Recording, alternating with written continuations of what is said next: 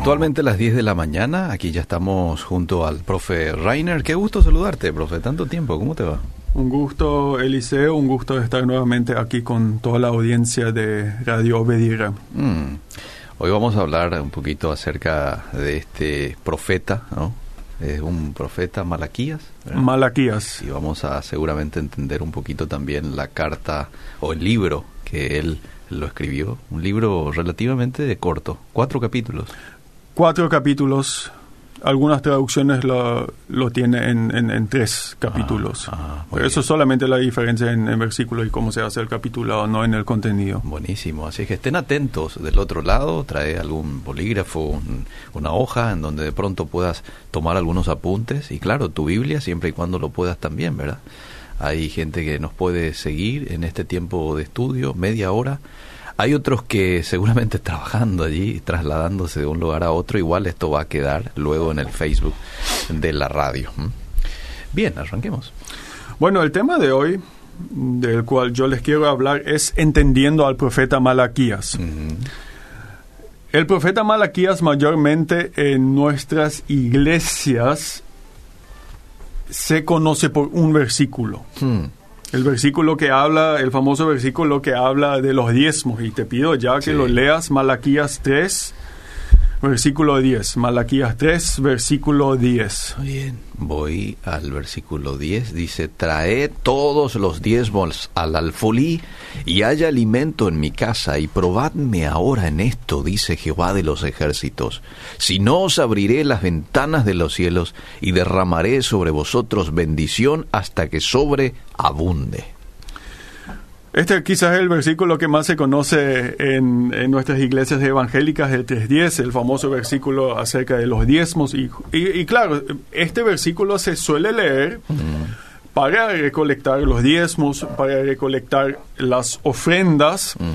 En muchas iglesias que también eh, están metidos en lo que es el Evangelio de la Prosperidad, este versículo es muy importante porque justamente parece enseñar de que si yo doy mi diezmo, si do- yo doy abundantemente, la retribución económica de Dios, digamos lo que yo recibo, va a ser abundante. Es decir, acá luego diezmo, si, dice, si, si yo doy mi diezmo, mi granero se va a llenar.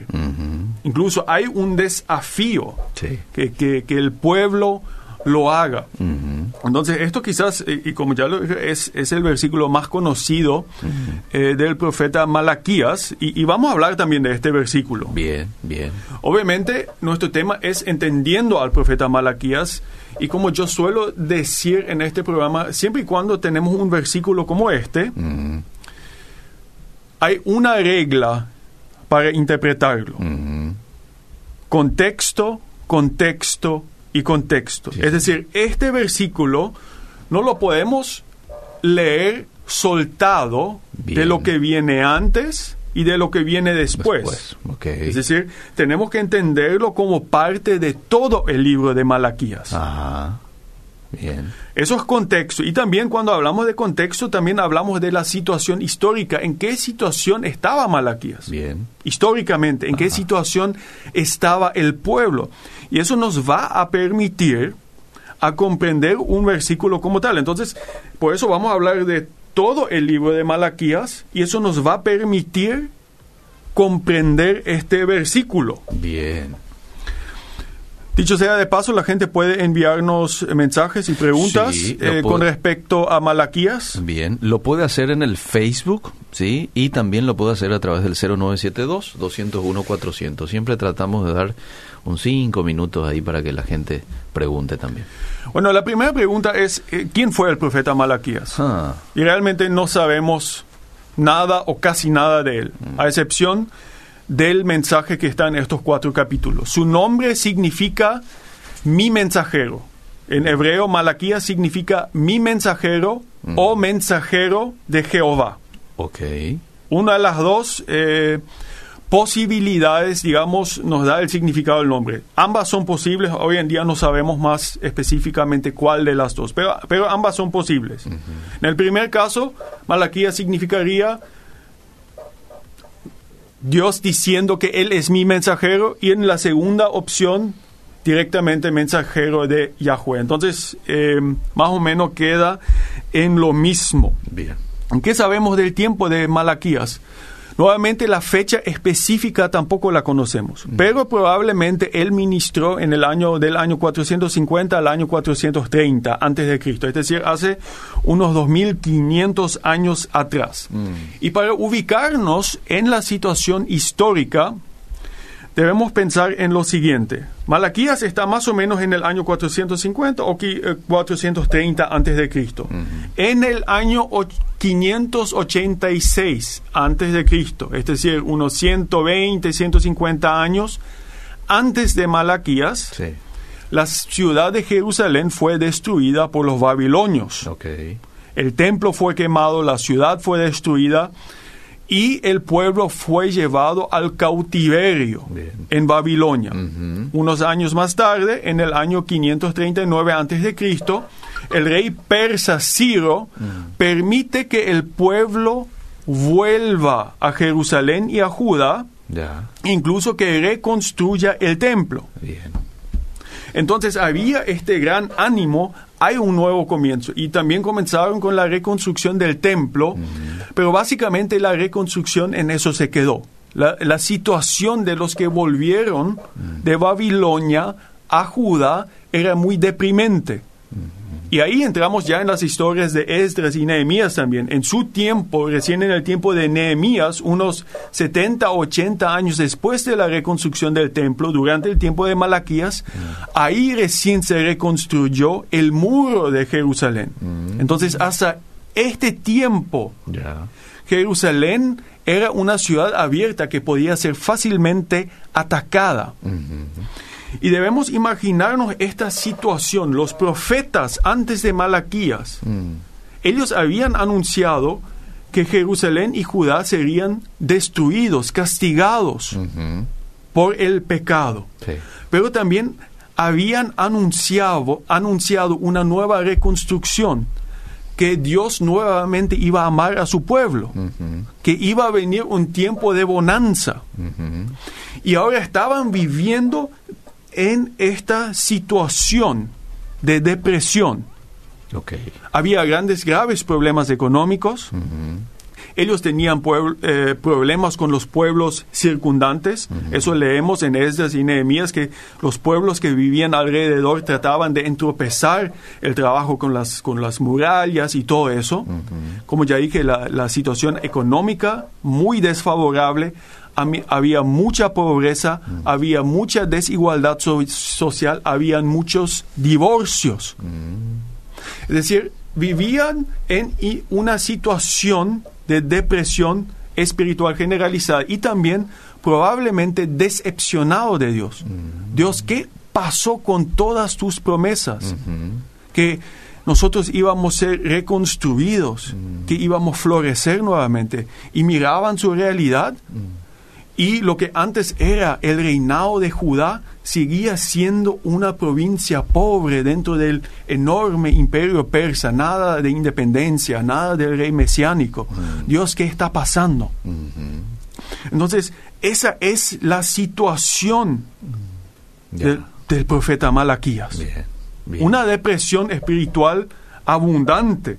Y la gente comenzaba a desconfiar de Dios. Y eso lo notamos en el versículo 2.17. Te pido que lo leas, Malaquías 2, 17. 2.17 dice, eh, habéis hecho cansar a Jehová con vuestras palabras y decís, ¿en qué le hemos cansado? En que decís, cualquiera que hace mal agrada a Jehová y en los tales se complace. O si no, ¿dónde está el Dios de justicia? No sé si, eh, si, te, si entendemos lo que está pasando acá. Mm, Acá el, acá el profeta está citando lo que el pueblo, el pueblo verbalmente dice. El pueblo le ha cansado a Dios. ¿Y en qué le ha cansado? Y parece que el pueblo piensa que Dios bendice a todas las personas que hacen el mal. mm, Fíjate en, en- en lo que dicen. sí. Em, también se pregunta, ¿dónde está el Dios de la justicia? Mm, hay tanta maldad en nuestro contexto, en nuestro alrededor. Y parece que a los que obran mal, a ellos Dios les bendice. Mm. Porque ellos prosperan. Entonces no hay, no hay beneficio en seguir a Dios. ¿Dónde, está mi, ¿Dónde está mi beneficio, Dios? Yo quiero hacer bien. Claro. Pero los malvados prosperan. ¿Dónde está el Dios de la justicia? Vemos que acá ya la gente ve las cosas de Dios, toda la religiosidad, lo ve con mucho cinismo, con mucho escepticismo. Eso también lo no- notamos en Malaquías 3, 14 al 15. Malaquías 3. 14 al 15. Dice, habéis dicho, por demás es servir a Dios. ¿Qué aprovecha que guardemos su ley y que andemos afligidos en presencia de Jehová de los ejércitos? Decimos pues ahora, bienaventurados son los soberbios y los que hacen impiedad. No solo son prosperados, sino que tentaron a Dios y escaparon. Nuevamente, ¿qué provecho está en seguir la ley de Dios? No hay provecho que nosotros suframos por seguir a Dios. Bienaventurados están los soberbios. Bienaventurados los altivos. Bienaventurados los que hacen el mal. Porque parece que Dios permite o hace que los malvados prosperen y los fieles vivan en pobreza. Entonces, esa es la situación espiritual a la cual Malaquías habla. Entonces, debemos entender el libro de Malaquías como respuesta a esta situación. Bien, bien. Una gran decepción con Dios. Dios no cumple con sus promesas de restauración. Parece que los malvados prosperan y los pocos que quieren seguir a Dios, sus mandamientos, sufren. Entonces, esa es la, la- la- la temática a lo que responde el libro de Malaquías. Y en realidad, si analizamos el libro de Malaquías, parece una serie de conversaciones entre el pueblo y Dios. El- Dios hace una pregunta, el pueblo responde y Dios nuevamente responde. No, no vamos a analizar todo esto, voy a, vamos a leer solamente ciertos versículos Bien. para comprender la dinámica básica. Entonces, debemos recordarnos, el pueblo o la gente piensa que Dios les ha abandonado. Por eso, al principio del libro, capítulo 1, los versículos 2 al 3, Dios comienza prometiendo o confirmando nueva- nuevamente su amor hacia el pueblo. Te pido que leas 1, 2 y 3. Yo os he amado, dice Jehová. Y dijisteis, ¿en qué nos amaste? ¿No era Esaú hermano de Jacob, dice Jehová? Y amé a Jacob. Y a Esaú aborrecí, y convertí sus montes en desolación, y abandoné su heredad para los chacales del desierto. Esto quizás sea, un, o este texto quizás es uno de los más chocantes en la Biblia. Mucha gente me, me pregunta, ¿por qué Dios puede aborrecer a Esaú? En otras traducciones dice incluso odiar. ¿Y por qué Dios es tan parcial? Ama a Jacob Y y odia, aborrece a Esaú. Debemos entender una cosa acá. Cuando habla de Jacob y Esaú no habla de personas individuales, sino de pueblos. Jacob representa a Israel Bien. y Esaú representa a los edomitas, los descendientes de Esaú. No sé si la gente se recuerda, hace algunas semanas hablamos aquí del profeta Abdías. Sí. Abdías anuncia la destrucción de Edom, también habla de Esaú. Sí. ¿Qué habían hecho los edomitas? Habían participado en el despojo de Jerusalén. Y debido a eso Dios anuncia un castigo a Edom, porque había obrado mal en contra de su pueblo elegido. Eso es lo que está diciendo el versículo acá. Mira, justamente esa profecía de Abdías en ese tiempo ya se había eh, ya se había cumplido, porque los árabes nabateos habían echado a los edomitas de su territorio. Entonces lo que Malaquías dice acá, ustedes, Israel, ¿acaso ustedes no me confían? Pero yo les amo a ustedes, yo le amo a Jo- Jacob, es decir, yo le amo a ustedes. ¿Y cómo podemos saber eso? Yo soy fiel a mi palabra. ¿Cómo sabemos que yo soy fiel a mi palabra? Fíjense, habíamos anunciado que los edomitas, los descendientes de, Edu- de Esaú, serían destruidos. Y fíjense, no hay más nada. Entonces, lo que Malaquías está diciendo acá, Dios es fiel a su palabra. Bien. En este, esta situación de desesperación, le está diciendo, fíjense, ustedes están preguntando, ¿dónde está Dios en todo esto? Fíjense, Edom, la profecía que dimos cientos de años atrás se cumplió. Yo soy fiel a mi palabra. Mm. Entonces, eh, eh, y esto es lo interesa- interesante de Malaquías. No comienza con criticar los pecados del pueblo. Comienza con la reafirmación del amor hacia Jacob, hacia los descendientes de Jacob. Qué lindo. Enfatizando el amor que le tiene al pueblo Mm. y que el pueblo, a pesar de las circunstancias, puede seguir confiando en su palabra. Mm. Entonces, esta es la- con, con esto, digamos, abre Malaquías el diálogo con el pueblo. Bien, bien. Después, él ya comienza a criticar, digamos, ciertos pecados individuales o pecados muy graves.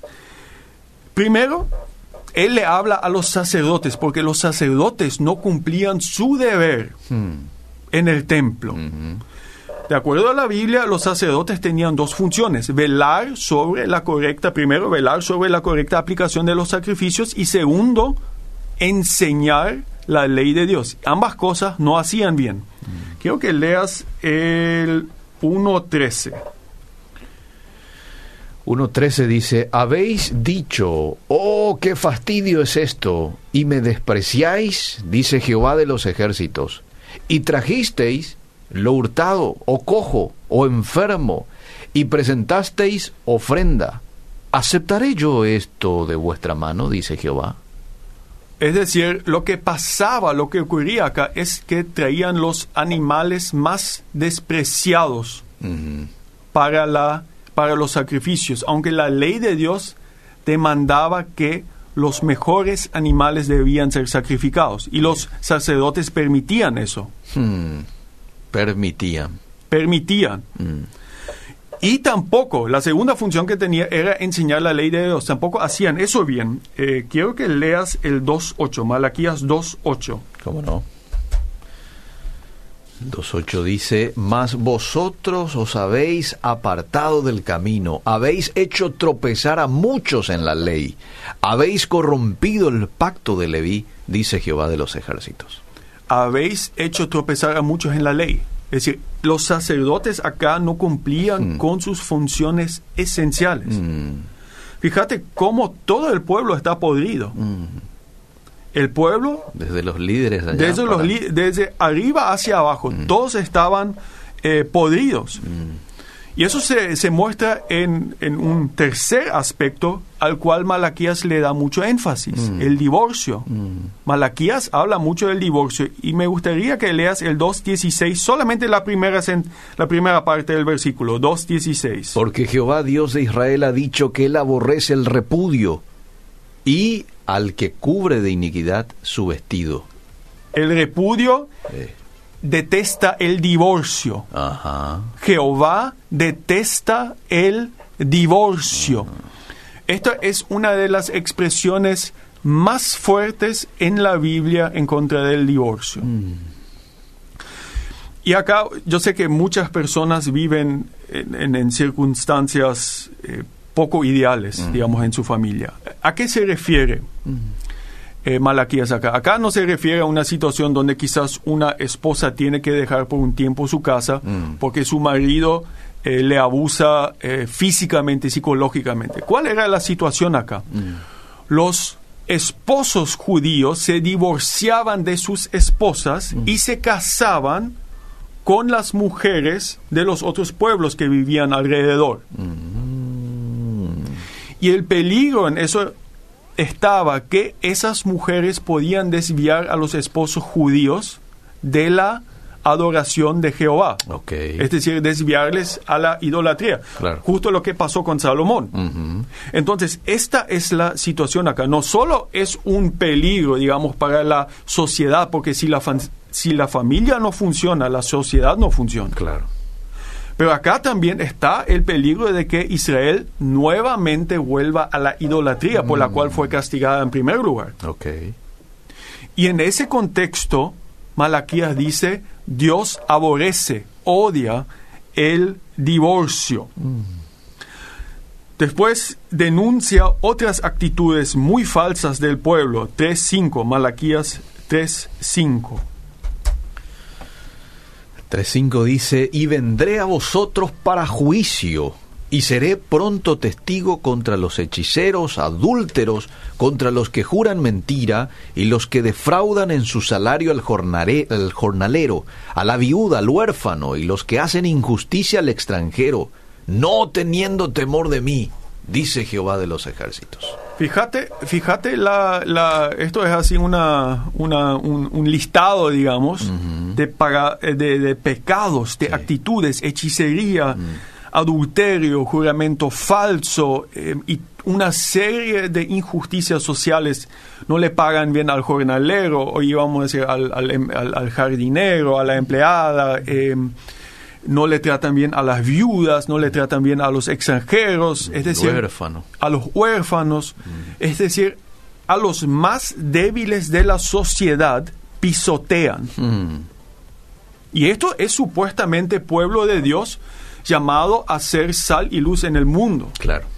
un pueblo santo ante los ojos del mundo. Fíjate en lo que viven.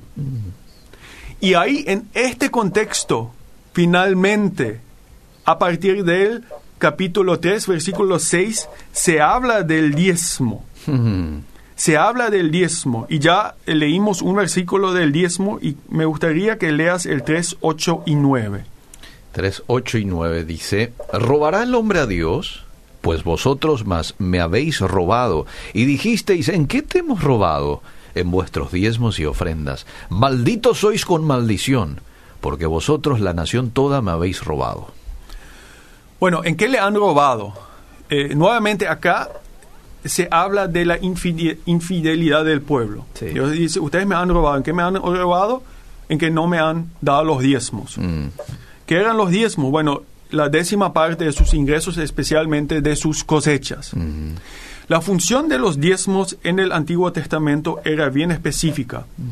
En primer lugar, con los diezmos se mantenía todo el templo y los sacerdotes y los levitas, porque eso era una tribu dedicada al servicio en el templo. Ajá.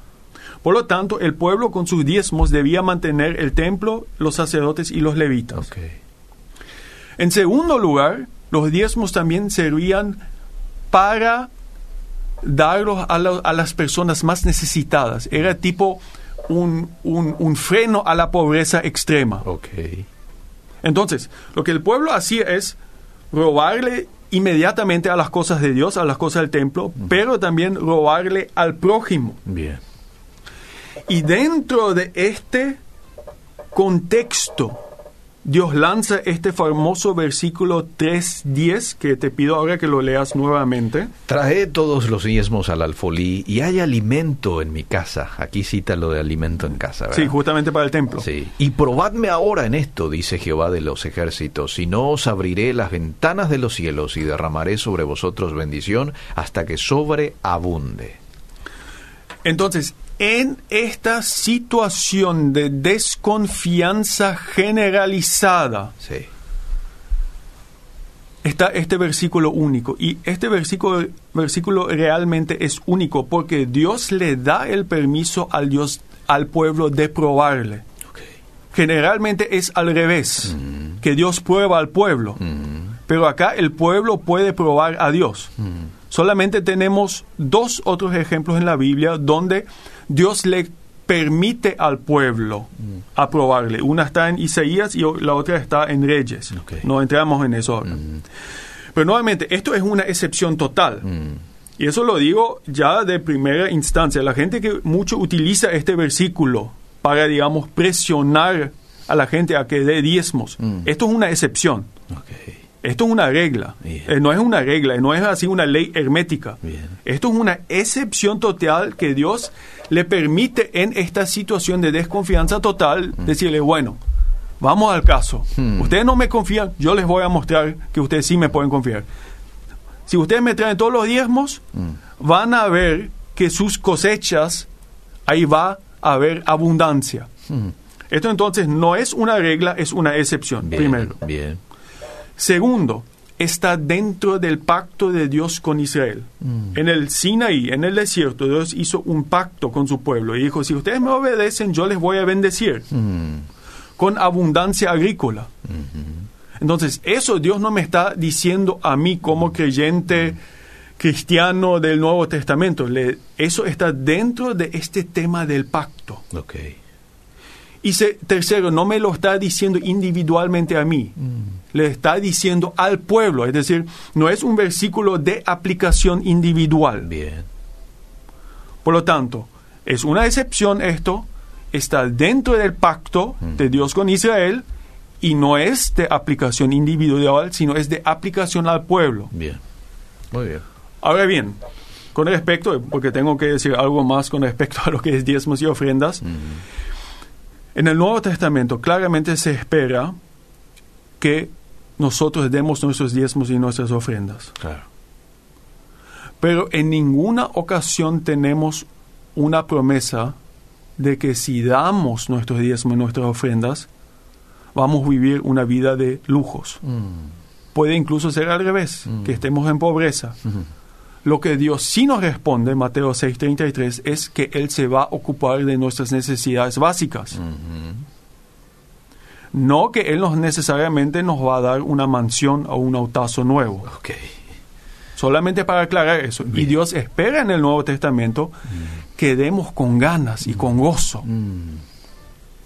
Pero este versículo lamentablemente muchas veces se malinterpreta y se hace una ley mal aplicada de eso. Eso quiero, eso quiero dejar Enfatizar. enfatizar bien acá. ¿Y cómo termina todo esto el libro? Mm. ¿Qué pasa ahora con todas las personas malvadas? Porque eso era el problema. La gente no confiaba. Mira, los, los, los perversos están prosperando. Parece que Dios incluso está bendeciendo a los soberbios. Quiero que leas el 4, 2 al 3. Dice el 2, mas vosotros, los que teméis mi nombre, nacerá el sol de justicia y en sus alas traerá salvación, y saldréis y saltaréis como becerros de la manada, y hollaréis a los malos, los cuales serán ceniza bajo las plantas de vuestros pies, en el día en que yo actúe, ha dicho Jehová de los ejércitos. Entonces, él, eh, la pregunta acá del pueblo era, ¿qué pasa? ¿Dónde está el Dios de la ju- justicia? ¿Qué pasa con los soberbios? Dios dice, va a venir el día, Mm, va a venir el día donde yo me ocupo de ellos.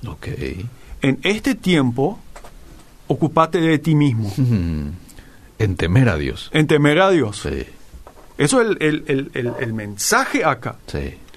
Entonces, en esta situación de desesperación social, económica, Mm, donde había mucha desconfianza hacia Dios, Mm. Dios dice, ustedes hagan su parte, yo les amo, hagan su parte, Mm. y yo voy a hacer mi parte en su momento. bien, bien.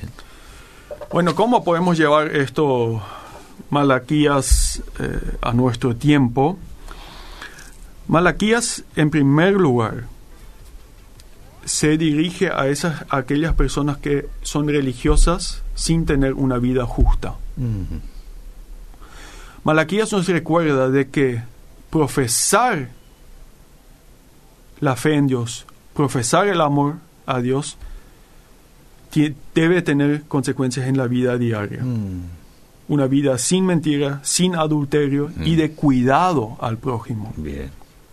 Segundo, Malaquías nos enseña que debemos buscar el compromiso con la iglesia, porque el gran tema acá fue la desidia del templo. Em, la falta de compromiso de muchos miembros Mm, con sus iglesias sí. es lo que me preocupa personalmente a mí. Mucho hablamos del movimiento LGTBIQ, eh, el, el matrimonio, y el llamado matrimonio igualitario, como eso nos preocupa, la educación se- sexual de nuestros hijos. Mm, Lo que más a mí me preocupa no es tanto esto, porque esos son grandes tendencias sociales que quizás no mucho vamos a influir. mm, Porque lo que sí podemos influir es cómo somos como iglesia. Mm. Estamos comprometidos con nuestras iglesias para que nuestra iglesia pueda ser sal y luz. Y ahí entra también el tema de los diezmos, las Sí. ofrendas. para que podamos tener una buena infraestructura, para ocuparnos de la gente de nuestro barrio, Ajá. para tener un ambiente de enseñanza. Ajá. Entonces, la gran, con estas dos aplicaciones, Mm. amor a Dios se refleja en una vida santificada y el amor a Dios también lleva a una vida de compromiso Mm. con el pueblo de Dios. Wow, interesante. Le leo algunos mensajes. Sí, adelante. Una consulta sobre ese versículo de Malaquías del diezmo. En nuestro tiempo es obligatorio de diezmar para ser parte de un ministerio dentro de la iglesia, porque algunos dicen es reglamento de cada iglesia, pero eh, ¿cuál es más importante lo que dice la Biblia o las reglas de una iglesia? Dice un oyente. Eh, tengo más mensajes, no sé si quieres responder. Bueno, el tema del diezmo es un tema candente. Algunos, eh, el Nuevo Testamento habla del diezmo. Algunos sacan de eso la conclusión que el tema del diezmo sigue. Mm. Eh, otros dicen que solamente lo menciona y cada uno debe dar lo que puede dar. Ah, Vamos a decirlo así. La pregunta de cuánto yo tengo que dar es la es- específica, es la, la cuestión, eh, es la pregunta equivocada. mm, La pregunta es, ¿es Dios el Señor de mi vida? mm. Y si Dios es el Señor de, vida, de mi vida, ¿cómo voy a gestionar mis gastos para que me sobre más para la iglesia y los más necesitados? Mm. Y como dice mi suegro, el pastor Bernard Franz, el diezmo es un buen número para comenzar, pero el, el 10% es para creyentes débiles que todavía necesitan un número. La pregunta real es, ¿es Dios el Señor de tu vida? Mm. Y si Dios es el Señor de tu vida, la cuestión va a dar no cuánto tengo que dar, sino dónde puedo ahorrar para que me sobre más. Mm, ahí está. Buenas tardes para vos, Eliseo, y al profe. Soy Roberto. ¿Puede ser que el mandamiento del diezmo estaba bajo condenación por la ley, ya que dice me habéis robado? Y si es así, profesor, ¿por qué ahora se sigue condenando? Porque se dice que si no diezmas, sos ladrón y no te vas, no vas a prosperar. Bueno, y eso fue lo que usted ya explicó, ¿verdad? De que se da en un contexto, ante un contexto, ante una situación, eso de eh, ustedes me habéis robado. Así nomás no lo podés aplicar más en nuestro tiempo, profe. Así no, porque es, está dentro del pacto de eh, Dios con Israel Ajá. eh, y es dado al pueblo. Acá en nuestro contexto se lo aplica al individuo. Ajá. Acá él le habla a todo el pueblo. Ajá. Hay una verdad de fondo que se aplica en el Nuevo Testamento, que demos con gozo. Eso claro que sí, Claro. pero no, y además, como ya les dijo, acá Dios le permite al pueblo Mm. que le prueba a él. Es una excepción total. Bien. Solamente existe eso tres veces en la Biblia. Bien, bien. Eh, hay iglesias que enseñan que el diezmo es del tiempo pasado y que solo se encuentra en el Viejo Testamento, antes de Cristo, y que ahora ya no está vigente. ¿Es eso así? Bueno, acaba de explicar eso el profe. No se puede tampoco ir al otro extremo. ¿m? No. A ver, ¿se podría ser, podría uno ser diácono de una iglesia sin diezmar u ofrendar? Yo creo que uno no puede ser líder en la iglesia si uno no está dispuesto a dar considerablemente. Mm, A mí, como del- le, lo dije, no me, da, no, no me gusta hablar de números. El 10% es un buen comienzo y es para creyentes débiles que todavía necesitan un número. La pregunta es, eh, Dios es el Señor de mi vida y también el Señor de mi billetera. Ajá. Daniel Almada dice, Jesús nunca predicó riqueza, él vino para arrepentimiento del pecado, no vino a hablar de cosas materiales ni riqueza. Dios te da, Dios te quita, dar de corazón, pero para las necesidades de la iglesia. Dice, a ver, eh, Mateo Curle dice, teología de los pactos.